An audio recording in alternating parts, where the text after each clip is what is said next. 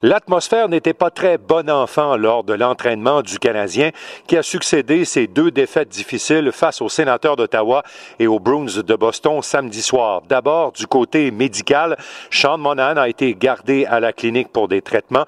Jusqu'à maintenant, sa présence face aux sénateurs d'Ottawa ne serait pas compromise. Parmi les sujets de conversation, évidemment, fallait revenir sur cet entraînement qui parfois a été assez physique. Beaucoup d'exercices concernant les batailles à un contre un le long des rampes et plusieurs exercices se sont déroulés sur 200 pieds. C'est donc dire qu'on souhaitait avoir un niveau d'intensité plus élevé lors des entraînements et peut-être aussi corriger l'un des éléments qui a fait défaut, surtout contre les Bruins de Boston, ces fameuses batailles à un contre un perdues. À ce sujet, Martin Saint-Louis fut bref dans ses explications, mais avec le ton, on peut quand même deviner le message qui a été livré aux joueurs. Raphaël Harvey-Pinard, Mike Matheson et Nick Suzuki ont répondu à cette question. Uh, yeah, I think so. It was good practice overall. Um, you know, mindset right, and uh, you know, starting off with good one-on-one battle drills uh, always puts you in the right frame of mind. Is that what you want to fix? I mean, quickly, the one-on-one battles. Yeah, I think we uh, lost too many over the last couple of games, and um, those plays are super important for the the rest of the game. So uh, you know, winning more of those, um, helping each other out in the D zone, and uh, yeah, it's you know a few two on ones that are um, not like us, and um, some of our D zone uh, coverage broke down and you know we we've been really good at that over the last month and you know the past two games. Um, kind of faltered, so uh, just getting back to the stuff we usually do. And... Ouais, gagner les batailles, je pense, peut-être faire un, un, meilleur travail dans notre zone défensive, euh, plus couper les lignes de passe, meilleur marquage. On a fait des vidéos par rapport à ça. Aujourd'hui, on a travaillé fort là-dessus, puis euh, je, suis convaincu que ça va paraître dans le prochain match. Parce que, tu sais, dans les parties, on a donné beaucoup de lancers. Euh, peut-être un peu à part le dernier match, il y a eu beaucoup de, de lancers de l'intérieur. Je pense que ça venait beaucoup de l'extérieur contre euh, Edmonton, contre Colorado, New Jersey, mais c'est de bloquer les lancers, je pense que c'est la, la, manière, puis les, les garder à l'extérieur encore une fois. Là. Je pense qu'on n'est pas cette sorte d'équipe. Je pense que les, deux choses vraiment importantes à, en parler, c'est ce qu'on a parlé aujourd'hui. Puis c'est euh, en arrivant de, dans notre zone, puis lorsqu'on est dans notre zone, notre couverture dans, dans, dans le slot. je pense que notre désir est toujours là, mais en même temps, c'est juste un reminder que, ça, c'est tellement important dans, dans, la game. Donc, euh, puis, puis, des fois, tu as besoin d'un petit wake-up call comme ça. On, on, a dû venir aujourd'hui puis être préparé à, à, à, répondre puis à travailler puis euh, d'être sûr qu'on le fait au, euh, demain aussi. Non, mon auto-travail, c'est pas une punition, là. Auto-travail, oui. Puis, euh, est-ce que ça a répondu à tes attentes? Est-ce que tu on a une bonne pratique. Non, on a une bonne pratique. On a travaillé sur des choses. L'engagement était là. Ils ont travaillé. Qu'est-ce qui va signifier pour toi une bonne réponse demain contre les sénateurs, justement? Bien, je te dis pas c'est une chose. C'est sûr, si, si, tu gagnes le match, c'est-tu la réponse que tu veux? Ça fait partie de ça. C'est comment, comment tu te comportes sur la glace. Puis ce, ce processus-là, tu, tu, veux le voir se traduire comment, Martin?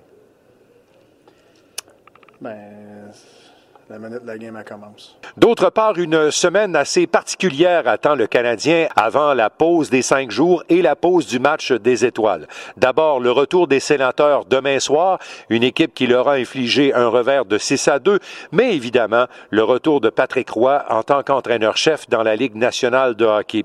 J'ai tenté de savoir auprès des joueurs du Canadien, que ce soit des joueurs un peu plus vieux, comme Mike Matheson par exemple, ou encore chez les plus jeunes, Raphaël Harvey-Pinard et Joshua Roy, si ce type d'entraîneur passionné et intense pouvait être difficile à supporter pour cette nouvelle génération de joueurs de hockey. Voici leurs observations. C'est vrai, ça, Mike, que les coachs passionnés doivent s'ajuster dans la Ligue nationale ou si au contraire, même les joueurs d'aujourd'hui sont capables de prendre cette intensité et la passion de leur coach? Qu'est-ce que tu penses de ça, toi? Ben, moi, j'ai, je pense que j'ai eu je pense que j'ai sept entraîneurs en huit, huit années dans LNH. Donc j'en ai eu beaucoup. Ouais. Euh, il n'y en avait pas beaucoup qui n'étaient pas intenses puis passionnés. Je pense okay. que c'est, c'est ça que tu as besoin pour, pour ton entraîneur. C'est quelqu'un qui, qui adore la game. Puis c'est, c'est, c'est pas juste euh, un job pour eux, c'est, c'est leur vie. Puis ça, ça, ça s'amène dans ces joueurs aussi quand ils sont comme ça. moi, je sais que le hockey, c'est ma vie. C'est ce que. C'est une des choses que, que j'en passe de hockey tout le temps.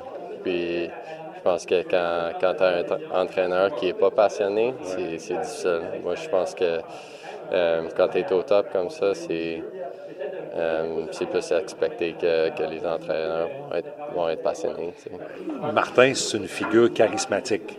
Les gens l'aiment. Euh, Patrick, c'est une figure charismatique aussi. Euh, Tort, c'est un peu comme ça.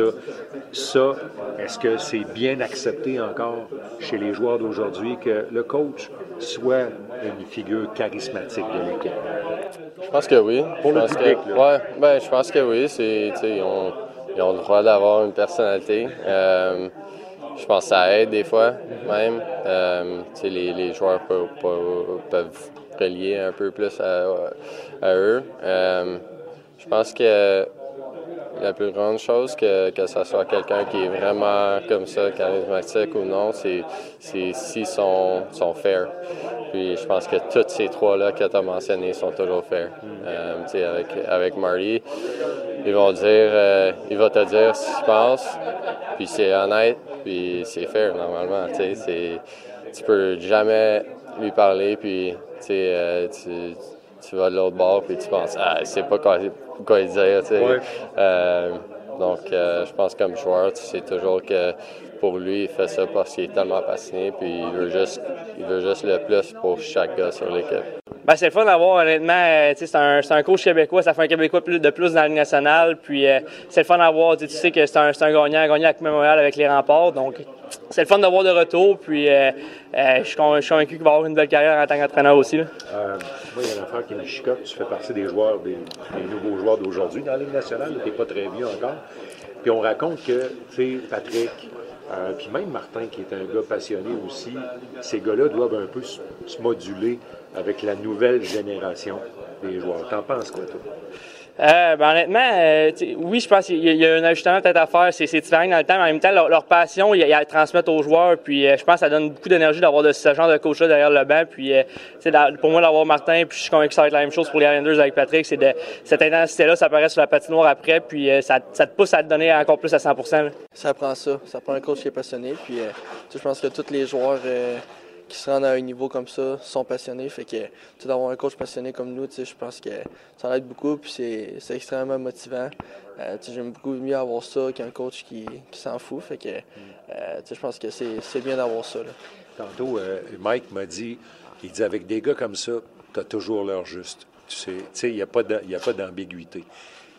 Ça, c'est un avantage quand tu as un coach comme ça.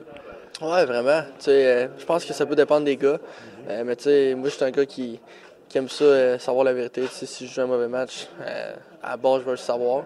Mais tu sais, vraiment travailler sur des choses, j'aime ça, vraiment savoir. je pense qu'il n'y a pas de, de, zone grise avec lui. C'est vraiment, il va, il va te le dire, c'est quoi qu'il a à dire. Fait que je pense que vérité. Pour l'instant, lors de cet entraînement de lundi, la plupart des combinaisons étaient restées intactes, surtout euh, celle du trio de Caulfield, Suzuki et Slavkovski, pour qui il ne semble pas y avoir de déception actuellement. Du côté des paires de défense, il y a eu un peu d'instabilité dans les derniers matchs, mais essentiellement, on a retrouvé de nouveau Matheson et Savard euh, sur le même duo, ainsi que Goulet, qui a fait la paire notamment avec Jaden Struble. Des rotations ont été prises puisque évidemment, la présence de Kovacevic, Harris et aussi Barron force ces fameuses rotations. Concernant les trios d'attaque, euh, le trio de Armia et Roy a été respecté. On a placé Hervé Pinard avec eux puisque Sean Monahan n'était pas de l'entraînement, mais il serait fort surprenant qu'on touche à cette combinaison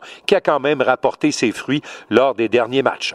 Ici Martin McGuire, c'était dans le vestiaire.